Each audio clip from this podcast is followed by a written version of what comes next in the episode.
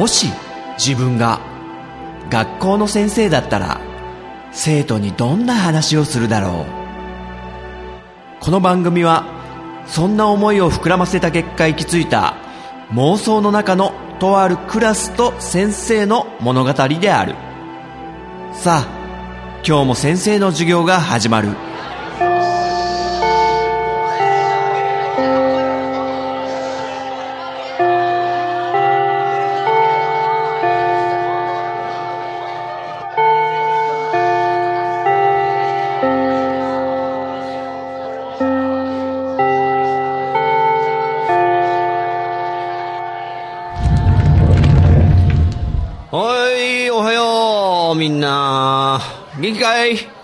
元気そう。いいね、いいね、いいね、いいね。すっかりね、関東の方は暖かくなってきて、なのに急にガクンと寒くなったりする時があるからね、みんな油断せずに。ん？横山、何？あ、先生が？今この教室に向かってくる時に廊下でね、あ、すれ違った時に、なんかブツブツブツブツ言ってたのが気になるの。あ、口に出てたか。あのね、ちょっと最近、とあるゲームにハマってて、まあね、PS4 のゲームなんだけど、いや、その攻略どうするかみたいなことをね、常に考えちゃってんだよね、こう。あのアビリティはどうしようかしらみたいなね。まあ、そんなのがついつい口に出ちゃってたね。そう、先生の中で今ゲームがすごい流行っちゃって、なんかこう、流行り廃りってみんなの中にもあると思うけど、一時期はね、先生、あの、東野圭吾の小説にどっぷりハマっても、順番に読んでったって時期もあったけど、それから今度また漫画に戻って、そしたら今度アニメになって、みたいな、そういうね、流行り廃りがある中で、今はね、ゲームになってるんだね。まあ、そこら辺、詳しいことは、先生が放課後にやってる、秘密基地全員集合という番組の方でね、話してるんで、ゲームの方は。いや、そのね、放課後の秘密基地全員集合の方がね、ため撮りするもんで、ずれるずれる話題が。次このゲームやりますよなんて言ってね、今この先生が話してる時点ではもうとっくに終えて、次の次ぐらいまでもうゲームが進んでたりするんでね。いいね、その、なんだろう、ずれる感。それもね、ポッドキャストのなんか魅力だと思うんだけどね、こう、配信する時が結構先になって、時事ネタもすっかり古くなってるっていうね。ん？かぶらぎなんだ？あ、漫画？先生読んでないのかって。あ、結構参考にしてくれてんの？あ、ありがとうね。読んでますがな、漫画も。あの、漫画のいいとこは、もう最近はタブレットとかで読んじゃうけど、例えば寝る前に布団に入っても読めるし、電車で移動中とかにも読めるし、お風呂にね、使ってもね、まあ、先生タブレットを持ち込むんだけど、あの、ジップロックに入れてね。で、読める。あと、自分のペースで結構、もうさっさと読もうって時は、もうパッパカパッパカさ、自分でめページのめくるスピードとかはさ、決められるというか、できるから、だから漫画は割とコンスタントに読んでるかな。あ、じゃあ、やるか久々に。最近読んだ漫画の紹介。あ、結構みんなうんうんうんって言って。オッケーオッケーオッケーオッケー。じゃあやろう。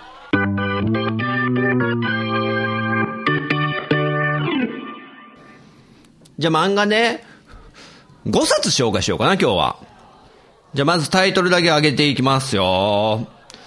えー、僕はビートルズ、川口海二さんね。沈黙の艦隊とか得意としてる。えー僕はビートルズはタイムスリップものね。で、お次、太陽の目次録。これもね、川口海二さんなんですけど、これは日本沈没的な、日本に未曾有の大震災が起きたら、その後どうなるかっていうね。これいろんな話あるけど、川口海二さんが書くとどうなるのかっていうのね。太陽の目次録。そして、I am a hero. これは有名ですよね。花沢健吾さんの、いわゆるゾンビパニックものですか？これがね、完結したんで、最近ね、全22巻で、2009年から連載してて、2017年の2月ぐらいかな？に、無事完結したと。まあ、それの先生なりの感想を、もちろんネタバレはしないようにしますんで。えー、I am a hero ね。あと2個。えー、お次が、チェイサーっていう漫画なんだけど、これは知ってるかなみんな。あの、いわゆる漫画家ものね。藤子不二雄の漫画道だったり、ね、自分の漫画の作品どうやって作ったかとか、まあ、自伝的なものに近いというか。で、バクマンとかね、あれも漫画家二人の若い高校生のコンビの話でしょ。で、このチェイサーっていうのも、そういう漫画、ある漫画家さんの話。これもね、なかなか面白いんですよ。で、お次、えー、最後で、ミスミソーって漫画ね。ミスミソー。これはですね、サスペンス、猟奇的なサスペンスっていうかこう、そういう感じかな。いわゆるいじめを受けてる女の子がいて、さあその子がこれからどうやって乗り切っていくか的な。これがですね、このミスミソが、ハイスコアガールっていう、結構有名なゲーム系の漫画、権利の問題でね、ちょっと揉めちゃって、しばらくね、中断してたんだけど、最近始まったんだよね。またハイスコアガールが連載開始して話題になってるけども。まあ、そっちがすごいほのぼのした日常系の漫画なんだけど、その作者さんの、押切蓮介さんって読むのかな？この方の、もうサスペンスホラー的なものを書いてるんですよ。ミスミソーって、音切りそうみたいなね、ちょっと怖いホラー感覚あるじゃないですか。まあそういう話ですと。まあ、後で紹介するんで。はい、まず、僕はビートルズ。これ一番最近読み終わったばっかなんで、結構熱いんですけど、すごい面白かったです。先生は好きでしたね。あの、沈黙の艦隊を書いてる川口海二さん。まあ、大体ああいう第二次大戦とかね、戦艦を書くのがすごい得意としてる川口海二さんが、まさかこういう漫画を書いてたとはと。これはね、タイムスリップもので、あの、2010年の話なんですけど、日本に、あの、ビートルズのコピーバンドで、ザ・ファブ・フォーっていう4人組がいるんですよ。もう日本で一番コピーとしてうまいんじゃないかと言われてるようなバンドで若者たちの20歳ぐらいのね、20そこそこぐらいのザ・ファブ・フォーっていうビートルズコピーバンドが、あの、1961年にタイムスリップしちゃったって話なんですよね。とんでもないでしょ、これ。設定が。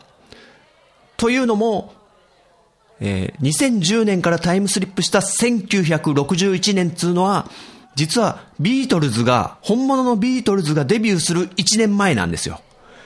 そこに、すでにビートルズの全241曲を知ってるザ・ファブ・フォーっていう若者たちがタイムスリップしちゃった。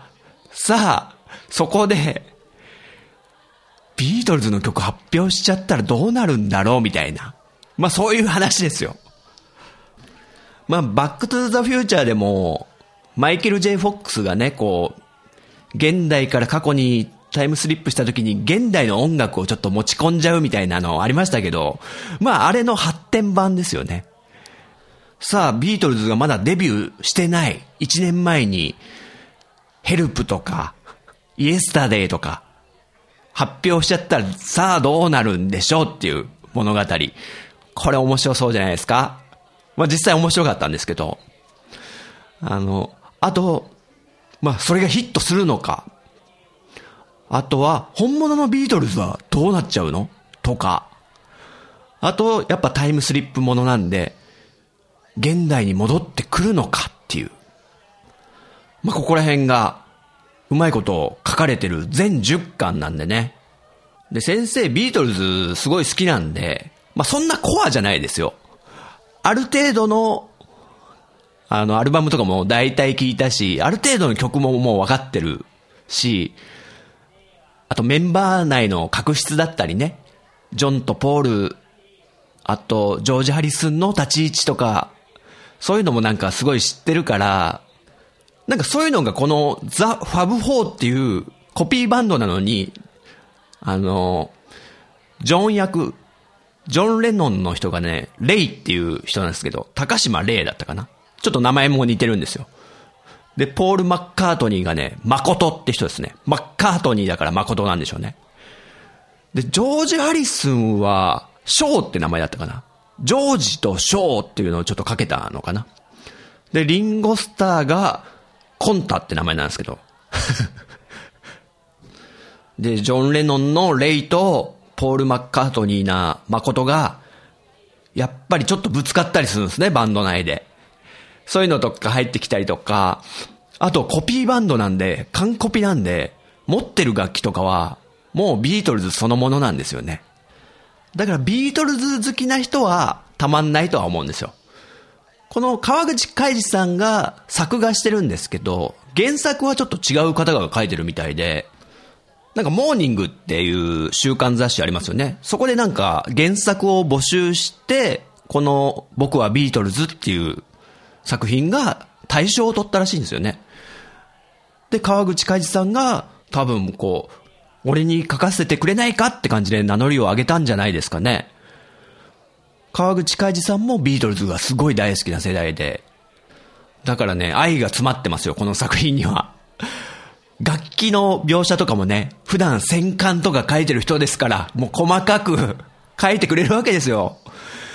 えー、っとね、ジョン・レノンのリッケンバッカーとかね、ジョージ・ハリスンのグレッチ、あとポール・マッカートニーが弾いてたバイオリンベース。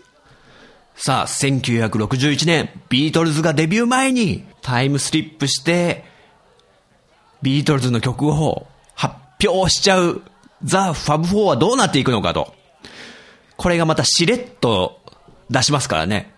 オリジナルです、みたいな で、そこでもまたメンバー内で、確執があったりが、本当のビートルズみたいな 感じで面白かったりするんですけども。まあよかったら、僕はビートルズ全10巻、興味がりましたらぜひということでね。さあ次行こう。そう、お次もですね、川口海二さんなんですけども、先生何度か言ってるけど、あの、NHK の E テレでやってる、浦沢直樹のまんべんっていうね、あの番組が好きで、漫画家さんに実際ドキュメントで密着して、仕事の現場を見るっていう。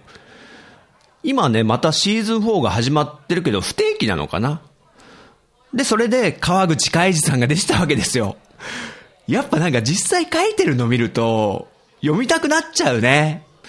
で、あの、川口海二先生でなんか面白そうなのないかなって探ってたら、この太陽の目次録っていうのが、まあ、結構僕の好き系な感じだったんで、ちょっと手に取ってみたんですけども。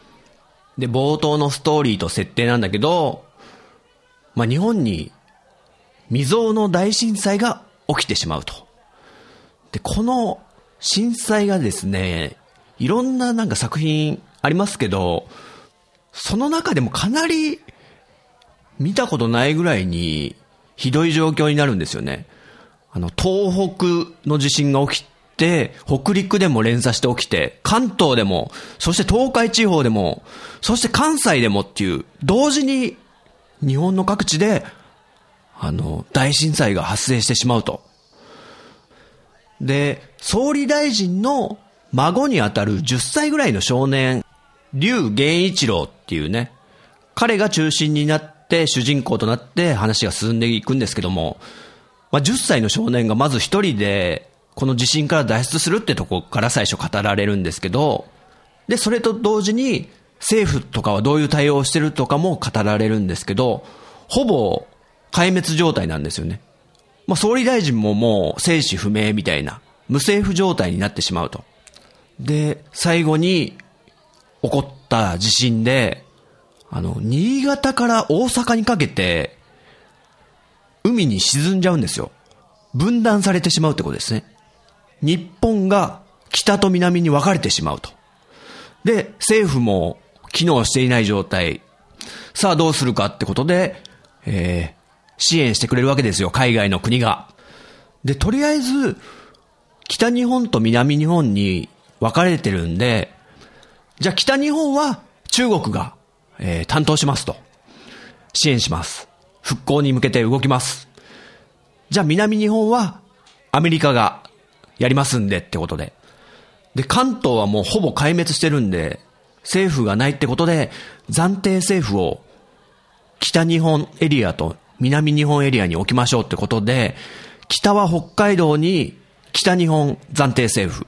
で、南は九州に、えー、南日本暫定政府を作る。ってことで、落ち着くんですけど、これってある意味占領じゃないか？みたいな。北日本は中国に、南日本はアメリカにと。これどっかに似てますよね。北と南に分かれちゃう。冷戦時代のアメリカとソ連が取り合ったなんか、朝鮮半島とか、あとベトナムとかね。それがもし日本に起きてしまったらっていう、この設定どうですか？ちょっとみんな聞いて。先生はね、もう激アツだったんですよ。うわ、これ面白い。どうなるんだ日本？みたいなね。で、その主人公の10歳の源一郎くんは、まあ、辛くも脱出してってとこまでが、まあ、序盤の序盤で語られるんですけど、もうそれがプロローグみたいなもんで。で、それから10年後、地震発生から10年後、日本人はもう世界各地に難民として脱出してる。で、主人公の竜源一郎くんも、えー、20歳ぐらいのね、もう若者になって、台湾の日本人難民キャンプにいるってとこからが、あの、スタートですね。まあ、要はその、源一郎くんがこれから日本人としてどうしていくかと。日本に戻るのか。で、総理大臣のね、孫っていう設定ですから、まあ、カリスマ性がすごいあるわけですよ。もうみんながその、源一郎くんのまっすぐな思想に心打たれて仲間が増えていくみたいな。でね、なんかモデルにしてんのが、三国志らしいんですよ。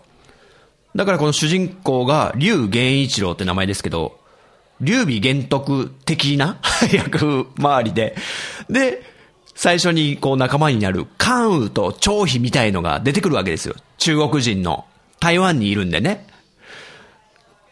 で、劉玄一郎、お前についていくぜ、みたいな。で、三国志をモチーフにしてるってことは、あ、北日本と南日本に分かれて、もう一つの国？みたいな？って展開なのか？みたいなね。まあそういう話です、この太陽の目次録。ね。こ、ここまではね、いいことばっか言いましたけども、設定的には熱いんです。超激アツなんですよ。でもね、最後の方は結構だれちゃってね、先生。もう、いいや、途中のはいいや、もう、最後どうなんだ、最後。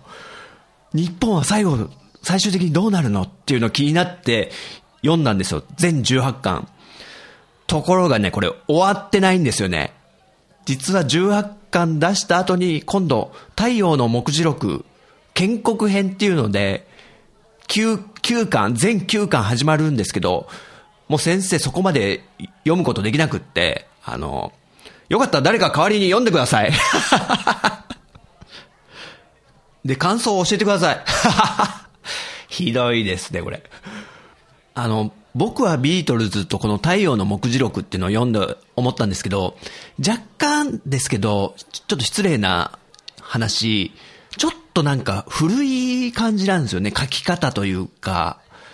なんか今のアニメとか映画とかすごく先生見慣れちゃってるから、ゲームとかもそうだけど、ちょっと古臭さは否めないかなと。あと、時折、ざっくりすることがあるんで、あの、僕はビートルズの、ちょっとタイムスリップする瞬間の話とかも、荒い、雑、みたいなとこが、ちょっとありましたんで、まあ、もしね、興味持って読んでくれる方は、そこら辺をちょっとね、覚悟するというか、突っ込みどころもあるよってことでね。はい。じゃあ次行きましょう。I am a hero. ね、花沢健吾さんの、いわゆるゾンビパニックものですよね。これはもうね、有名ですよね。先生もね、10巻ぐらいまで読んでって、そこから先はもうちょっと完結してからにしよっかな、みたいな感じで完結待ち状態だったんですけども、最近全22巻で完結しまして、ね、あの、もっとかかると思ってたんですよ。おそらく日本中とか、海外にも、こう、感染が広がって、あの、自衛隊とかも機能してないみたいな。こういう話にどうやって収集つけるんだろうっていうのってなかなか難しいと思って。でもね、先生的には、あの、すごく良かったと思いますよ、最後。めちゃくちゃネットで国評の嵐とか、レビューが荒れてるみたいなのを聞いてたから、これはもうちょっと自分の目で確かめるべきだと思って読んだんだけど、うん、バッチリ OK じゃないかと。この作品のすごいとこってなんか、リアリティだと思うんですよね。東京近郊のあの、吉祥寺だったかな、主人公がいる場所が。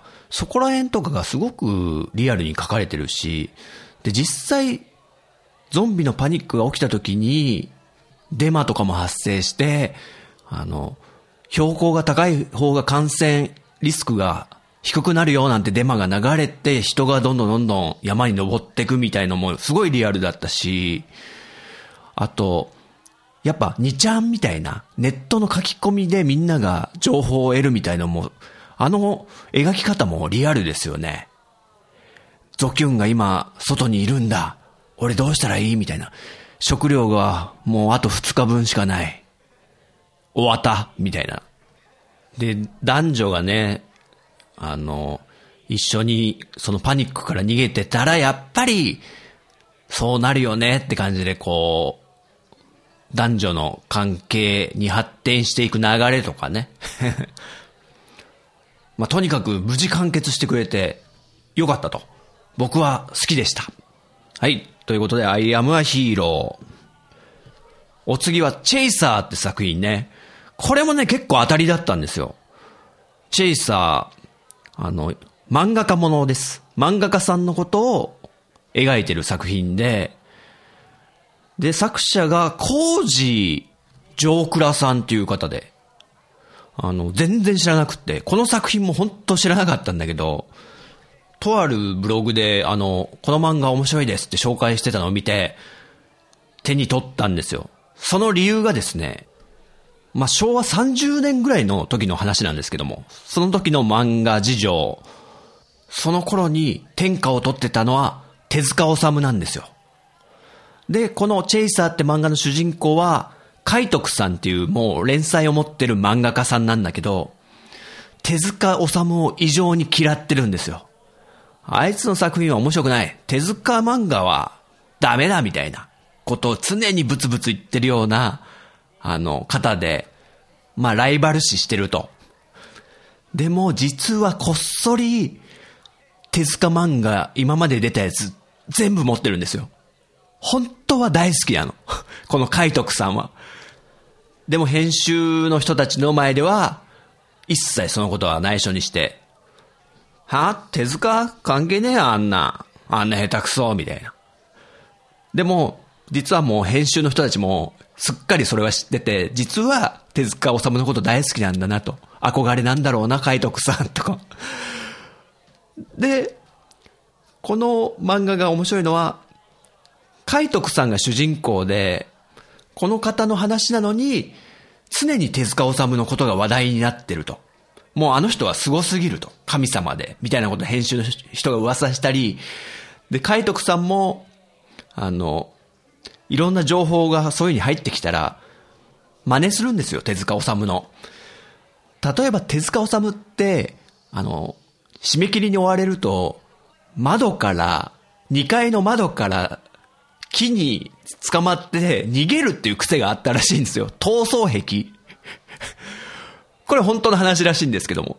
いわゆるそういう手塚伝説を海徳さんが知ったら、よし、俺もわざとちょっと締め切りギリギリにして逃げてみよう。こう、こうやって逃げればいいんだな、とか。で、実際その、仕事場に木があるとこを選んだりして、手塚治虫の真似がしたいがために、そういうのが面白くて。で、あとこの漫画がな、まあ1話完結みたいなスタイルで進んでいくんですけど、必ず最初に語られるのが、この漫画家は実在したって書かれるんですよ。実際にこの海徳さんっていう名前の漫画家さんがいたんじゃなくて、モデルにした漫画家さんがいると。そんだけ手塚治虫をライバル視して、真似をし続けた。で、もう一個面白かったのが、手塚治虫がもう、連載をね、10本とか抱えてるのに、結婚したって話を聞くんですよ。海徳さんが。ええー、って。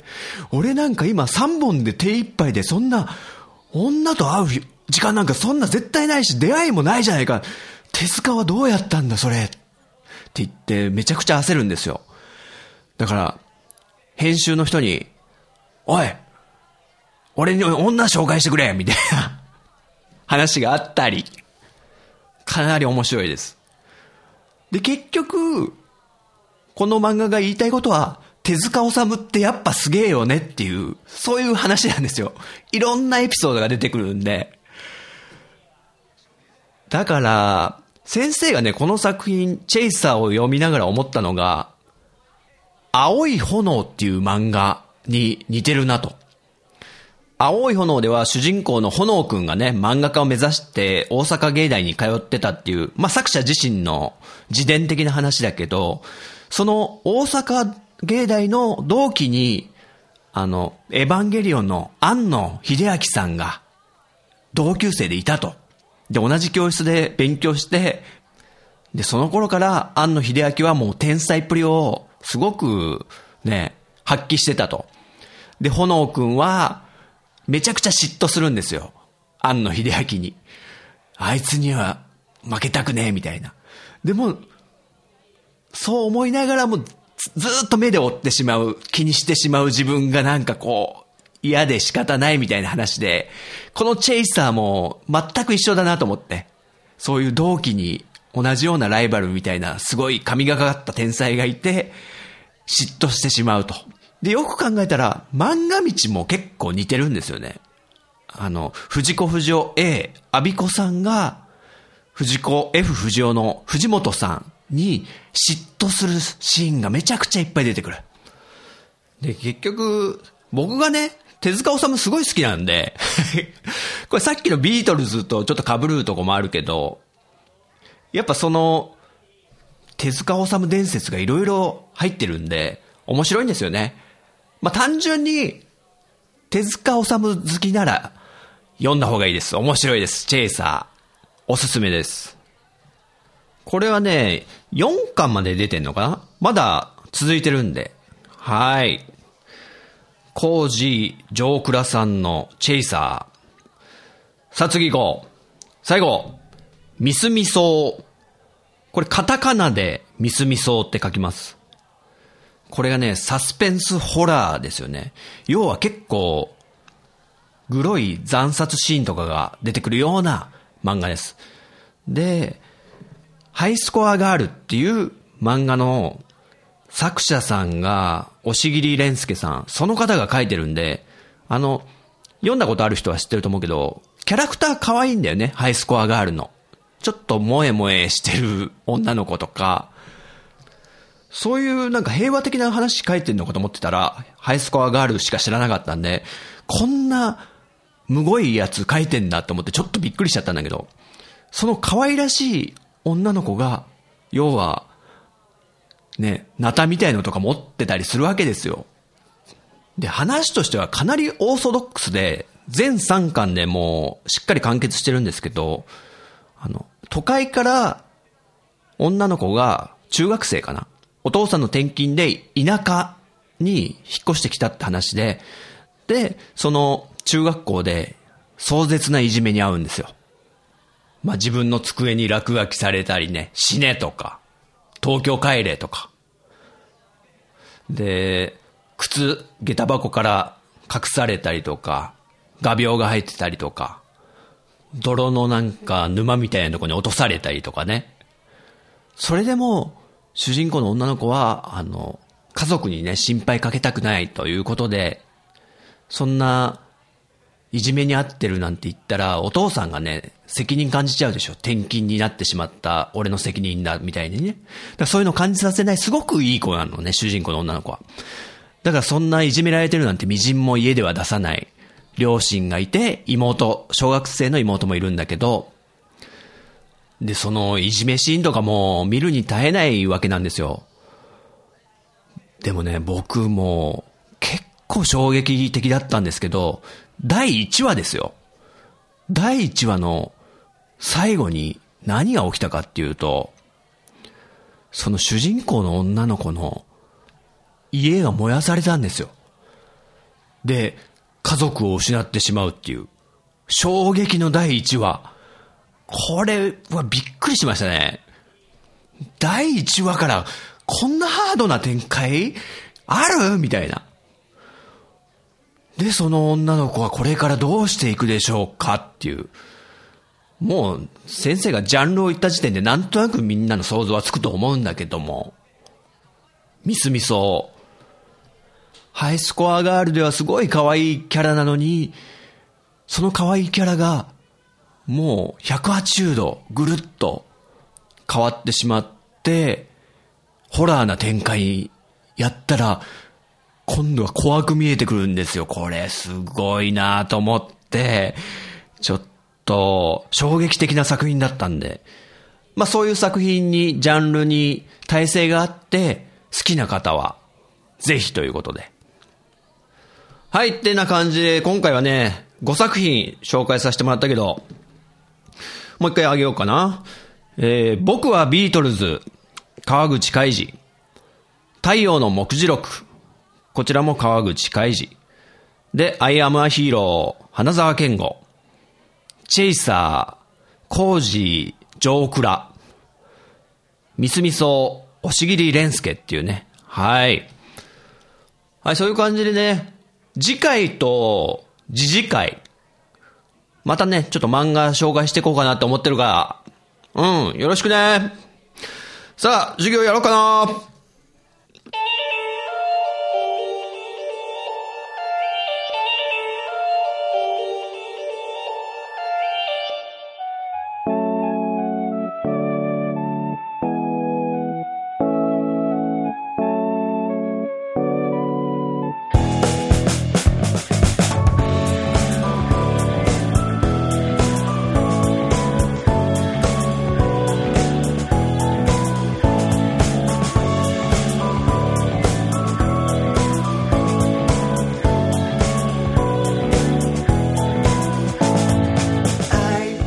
でしょうか？この番組は私陣太が先生風に生徒に語るスタイルとなっています。気に入ってくださった方はポッドキャストでご購読ください。iTunes ストアのレビューで評価していただくと励みになります。人学 Twitter アカウントのフォローもお待ちしています。人学では番組をお聞きになっている生徒さんのメッセージをお待ちしております。Twitter ハッシュタグカタカナで人に漢字の学ぶで人学と書いて投稿してください。私が先生視点で受け答えさせてもらうことをご了承ください。現時点ではメールアドレスお便りフォームブログコメント欄は開放してません。長文の熱いメッセージの場合は Twitter の人学アカウントか人タアカウントに直接 DM をお送りください。それではまた次回の授業でお会いしましょう。さよなら